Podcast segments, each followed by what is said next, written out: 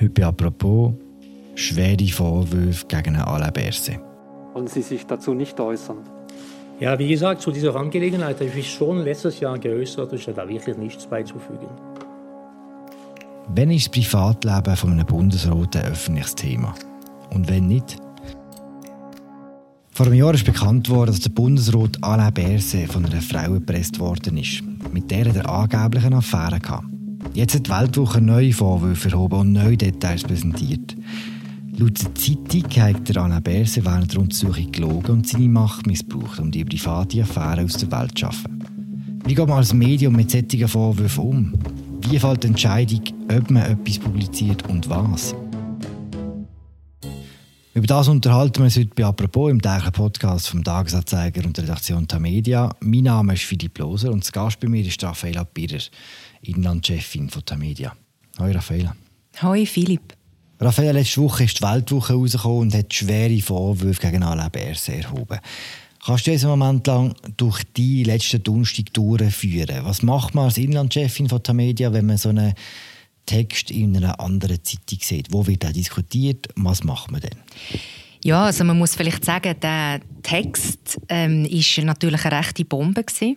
Also das ist auch in den anderen Medien. Ich nehme an, da haben andere Redaktionen ähnliche Diskussionen geführt. Das ist äh, recht eingeschlagen. Und zwar aus dem Grund, der Text hat wie so zwei Teile gehabt. Der eine war so ein privater Teil, wo es teilweise um rechte Details gegangen ist, über die gemeinsame Vergangenheit, wo der Bundesrat Alain Berset mit einer Frau hat. Und andererseits aber auch um mögliche staatspolitische Implikationen von dem Fall. Und dann gilt es natürlich abzuwägen, ob wir nachziehen, also ob das so eine relevante Geschichte ist und ob die auch der Wahrheit entspricht, sodass wir als anderes Medium müssen nachziehen Und das haben wir in zahlreichen Sitzungen, also bei uns fängt das ja Morgen sehr früh an, und das haben wir in unterschiedlichen Konstellationen, in zahlreichen Sitzungen diskutiert, inwiefern die Geschichte öffentlichkeitsrelevant ist. Also inwiefern sie über die Privatsphäre vom Alain Berset rausgeht, inwiefern die Öffentlichkeit das wissen muss, was da passiert ist. Wer entscheidet denn am Schluss konkret? Ist es ein kollektiver Entscheid? Also in dem Fall kann man sagen, die Geschichte, die wir dann schlussendlich gemacht haben, die hat sich entwickelt durch den Tag. Also wir haben die vom Morgen früh weg eben in unterschiedlichen Konstellationen diskutiert und es hat sich dann immer mehr verdichtet, in welche Richtung das sollte gehen und wir sind immer sicherer geworden, dass wir das müssen bringen, weil es eben die staatspolitischen Implikationen hat, die ich jetzt vorher gesagt habe. Mhm. Kannst du noch ein bisschen genauer erläutern, wo, wo sind die staatspolitischen Implikationen von diesem Fall? Also vielleicht muss man vorausschicken, dass der Autor, das ist der ehemalige SVP-Nationalrat Christoph Mörgeli, der heutzutage Journalist ist bei der Weltwoche, dass er im Besitz von der Strafakten ist in dem Erpressungsfall, wo ja vor einem Jahr publik geworden ist. Vor einem Jahr ist bekannt worden, dass der Alain Berset von einer Frau erpresst worden ist, die 100.000 Franken verlangt hat, äh, weil sie sonst würde Details aus der gemeinsamen Vergangenheit äh, bekannt machen. Und der Christoph Mörgel ist jetzt eben im Besitz von dieser Strafakte und hat dort sehr detailliert daraus zitiert. Eben der eine Teil, ich habe schon gesagt, das gehört in die Privatsphäre. Und beim anderen Teil geht es darum, dass also es sind schwere Vorwürfe, die im Raum stehen, dass der Alain Berset seinen Stab dazu eingesetzt haben, um die Erpressung aus der Welt zu schaffen. Mhm. Und das wäre dann äh, staatspolitisch heikel, oder? Genau, weil das wären äh, Mitarbeitende aus seinem Departement und das wäre eine klare Vermischung von einer privaten Angelegenheit mit seiner beruflichen Tätigkeit als Bundesrat. Also letztlich dann auch äh, Steuergelder, die hier zum Einsatz gekommen wären, mhm. sollten die Vor Vorwürfe so sich erhärten. Du hast vorhin gesagt, speziell an diesem Text in der Weltwoche ist auch der Autor, das ist Christoph Mögeli. Was heißt das für die journalistische Arbeit, wenn man weiß, dass der Autor von so einem sehr harten Text politisch ziemlich genau zu verorten ist? Das bedeutet vor allem, dass man ganz besondere Vorsicht äh, walten lassen wenn man darüber nachdenkt, wie dass man die Geschichte nachzieht. Und eben, ich habe es vorher gesagt, wegen diesen staatspolitischen Implikationen, weil mutmaßlich auch Sachen im Departement passiert sind, ist es für uns relevant geworden. Anders als andere Medien haben wir ja die ganzen Privatsphäre-Sachen nicht ausbreitet. Und jetzt die Rolle von Christoph Mörgeli als ehemaliger SVP-Nationalrat er publiziert heute für ein Medium, wo geführt wird vom amtierenden SVP-Nationalrat Roger Köppel. Das ist natürlich schon etwas, wo man auch vor dieser Schablone muss sehen Also man muss sich gut überlegen, könnte es politische Motive geben, die hier eine Rolle spielen? Oder ist da wirklich, geht es da wirklich einfach um Fakten? Und da sind wir im Moment an einem Punkt, wo wir noch nicht so viel wissen. Wir wissen beispielsweise nicht, was die Quellen ist von Christoph Mörgeli. Woher sind die Informationen gekommen? Warum gerade jetzt? Oder? Also, was man sehr aus einer objektiven Perspektive sagen kann, ist, dass der Alain Berset als Gesundheitsminister im Moment sowieso in einer schwierigen Lage ist. Er ist am meisten im Fokus in dieser Pandemiebewältigung und Jetzt ist gerade kürzlich die Zertifikatspflicht eingeführt worden. Das hat ja die Lager noch einmal mehr auseinandertrieben, also Befürworter und Gegner von diesen Massnahmen.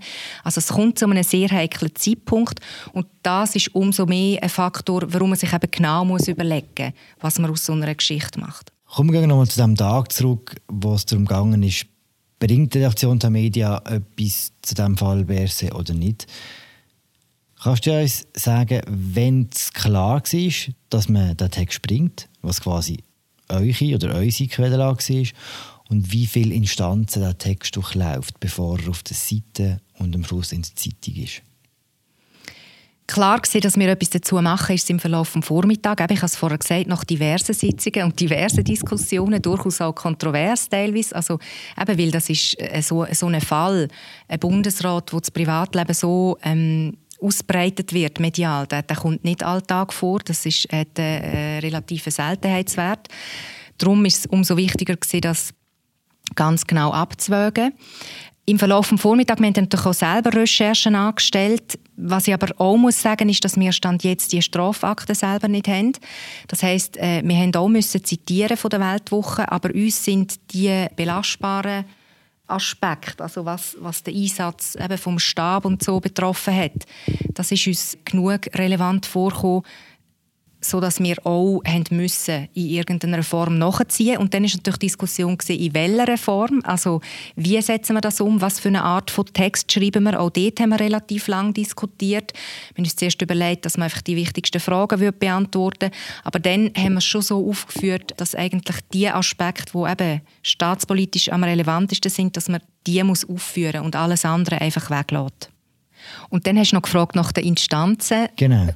wo so einen Text durchläuft bei uns auf der Redaktion.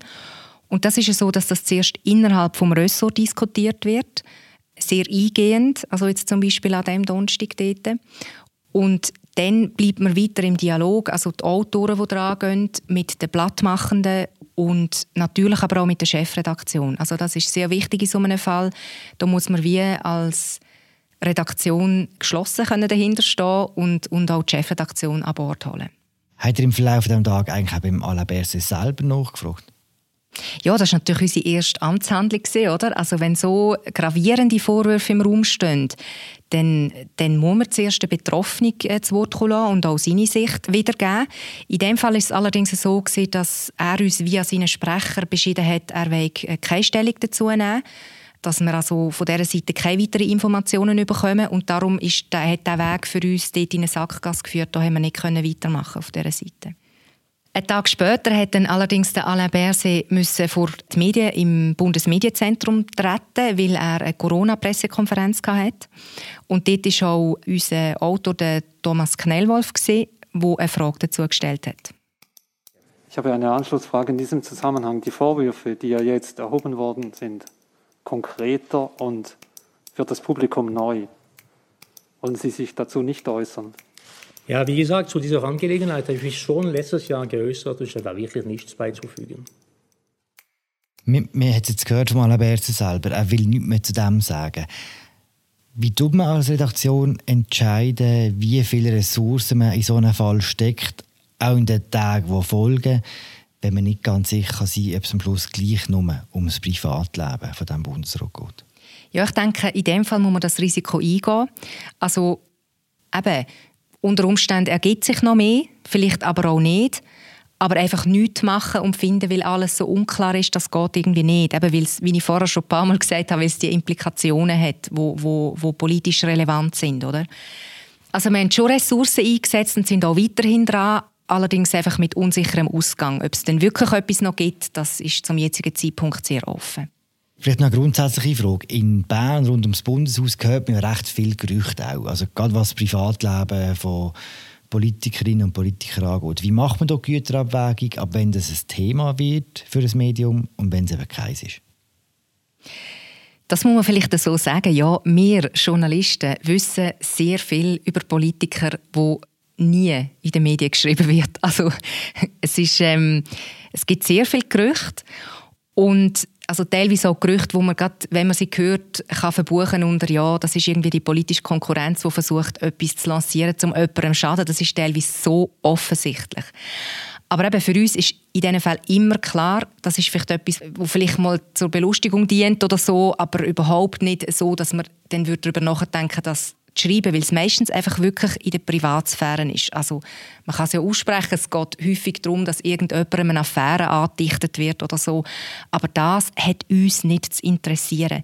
Weil Politiker als Privatpersonen, das, das ist nicht das, was wir medial wiedergeben wollen. Wir wollen ihr politisches Handeln, ihre politischen Entscheidungen wiedergeben. Und das ist auch das, wo, wo die Leserschaft und die Öffentlichkeit zu interessieren hat. Alles andere bleibt äh, daheim in den eigenen vier Wänden. In den eigenen oder in anderen vier Wänden. Jetzt, jetzt nochmal zurück zum Alain Berset zu kommen.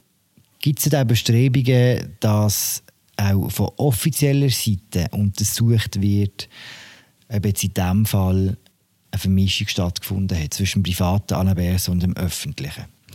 Ja, schon am gleichen Tag, wie die Weltwoche rausgekommen ist letzte Woche, hat ja der Präsident von der Nationalrätlichen Geschäftsprüfungskommission angekündigt, er fordere, dass man eine Untersuchung mache, also dass GPK eine Untersuchung macht.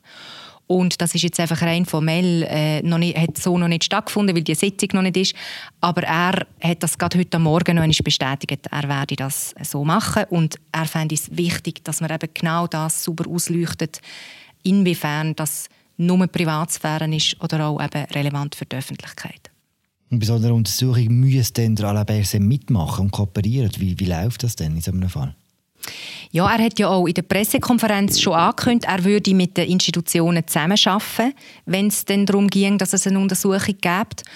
Und das ist sicher etwas, im Moment ist ja die Situation sehr verworren. Es kommen immer noch weitere Gerüchte und immer noch weitere Seitenstränge von dieser Geschichte, nicht alle gleich relevant, also die meisten sogar nicht relevant.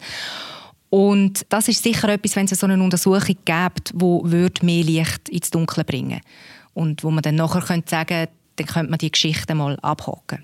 Oder eben auch nicht. Danke, Raffaella. Danke dir, Philipp. Das war unsere aktuelle Ausgabe von «Apropos» im täglichen Podcast vom Tagesanzeiger und der Redaktion der Media. Mein Name ist Philipp Loser. Ich habe geschwätzt mit Raffaella Birrer, der Inlandchefin der Media. Danke fürs Zuhören. Bis morgen. Ciao zusammen.